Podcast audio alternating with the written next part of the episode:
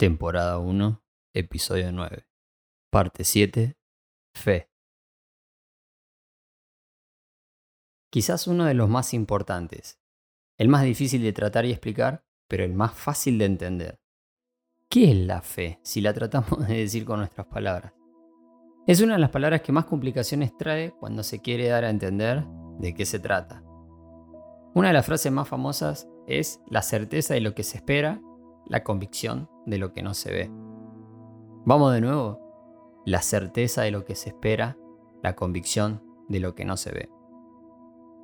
Para ejemplos, para entenderlo, para algo muy práctico podríamos decir, en un edificio encendido en llamas, en un quinto piso, se encuentra una persona con un bebé. Sabe que no puede bajar las escaleras, pero de todas maneras decide salvar la vida del pequeño. En la calle se reúne mucha gente a la expectativa de lo que va a suceder. Llaman a los bomberos, pero las llamas son tan altas y actúan tan rápido que las decisiones deben tomarse en cuestiones de segundos. Y acá aparece un hombre fornido y bastante ágil. Un tipo grosso, digamos. Y se pone a la altura del balcón y le grita, tira lo que yo lo agarro. La fe no es, y bueno, si no es esto se va a morir igual, sino confiar que el hombre que espera con los brazos abiertos lo va a atajar con todo el cuidado que tiene.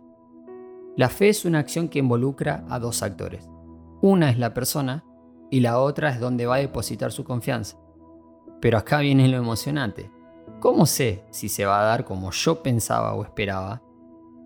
La fe es despojarse de la confianza de uno mismo para depositar mi confianza en el otro. Y acá es cuando aparecen muchísimos temas de lo que podemos tratar. El ser humano necesita confiar en algo o en alguien.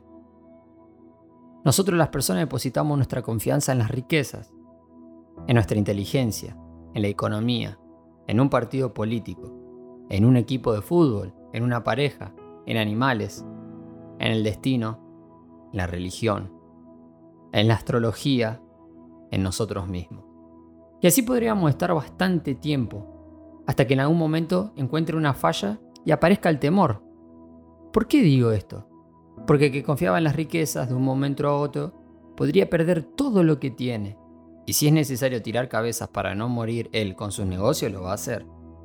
El que consideraba acertado en su propia inteligencia y sus planes fallaron, la depresión puede derribarlo hasta tirarlo a la cama.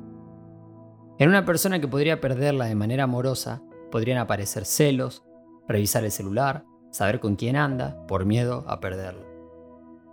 Inclusive en la misma religión, cuando los malos momentos o lo que uno no esperaba no era como parecía, ya que depositamos nuestra confianza en cosas que ni siquiera sabíamos si era de esa manera. En este episodio vengo a contarte mi vida, lo que yo viví, y te digo con la mano en el corazón, al hacer esto y grabar frente a un micrófono, ni siquiera sabiendo quién escucha esto, también es fe, porque quiero compartirte lo que yo viví para que te sirva a vos. Espero poder ser claro, pero déjame decirte que esto requiere un salto al vacío mismo a querer experimentar lo que verdaderamente vale la pena. Pero es tu fe la que te va a salvar y no la mía. Quiero hablarte precisamente de tres puntos, de los que me interesarían tratar en este episodio, pero podrían ser muchísimos más. El primero es el conocimiento. Para creer debo primero conocer. Es prácticamente imposible creer en algo que no conozco. Sería una locura. No, locura no, ignorancia absoluta. Por eso existen dos verdades que decir considerar que la Biblia es la palabra de Dios y creer en ella. Y la segunda es que la fe viene por el oír, y el oír la palabra de Dios. Muy poco probable es que a través de tus propios medios quisieras leer un libro que fue escrito quién sabe por qué o cómo viene la movida, pero lo cierto es que seguro lo escuchaste alguna vez hablar. Ahí se encuentra la mayoría de las respuestas para la humanidad y créeme, no estoy exagerando. Si te querés desafiar a vos mismo, te recomiendo que si lo querés leer con lógica, puedas arrancar con Proverbios. Fue escrito por un rey que la tenía muy clara y son proverbios o dichos que tienen mucho impacto al ser humano. Tienen la característica que son cortos y con mucho, mucho contenido. Si arrancás con eso, déjame decirte que es muy zarpado. Vas a ver que con tus propios ojos puedes encontrar respuestas que no las tiene un fanático religioso y que puedas romper con esos prejuicios. Quédate tranquilo que yo también estuve en la misma que vos, así que deposita tu confianza en mí. El segundo punto depende del anterior. Si creo que la Biblia es la palabra de Dios, entonces debo aceptarla en mi vida. Es decir, en mi estilo de vivir, dejarme impactar por eso. Y este punto es tan importante como el primero. Creer de que es la verdad y depositar mi confianza en lo que ese libro dice lo que dice. Y ojo con este punto, no te estoy diciendo que obligadamente digas, ah, quieren que diga que es verdadero y lo demás no va. Al contrario, que te desafíes y leas cada verdad que está escrita y entiendas de qué es la aposta para tu vida. De lo contrario no es fe, es una sensación que tenés o mera emoción de una circunstancia en la que estás atravesando. En este punto es sumamente necesario que tengas presente a una persona que pueda acompañarte y escúchame, sacarte todas las dudas que tengas. Todas. Inclusive si hasta querés generar conflictos con tus pensamientos y los de la otra persona. Tenés que ser muy sincero en tu búsqueda personal y así vas a poder tener las herramientas necesarias para hacerla después por tus propios medios. Pero siempre hacelo con una persona acompañada que sepa un poco del asunto. Pero acá quiero arrancar con el tercer punto y creo que es el definitivo, creer en Jesús. Muchas personas piensan que hacer cosas buenas para los otros o buenas obras alcanzarían para ir al cielo. Pero déjame decirte que ni siquiera todo el dinero que tengas, ni todas las obras de caridad, ni siquiera tu vida misma vale como moneda de pago para ir al cielo. Solo fue un sacrificio y ese fue Jesús. ¿Por qué te digo esto? Porque leo la Biblia y exprimo sus páginas. Busco la verdad que está en ese mismo libro y tengo fe de que sea de esa manera. De lo contrario, como ya te mencioné, ni siquiera podría estar grabando esto. Las obras que hagamos no nos pueden salvar.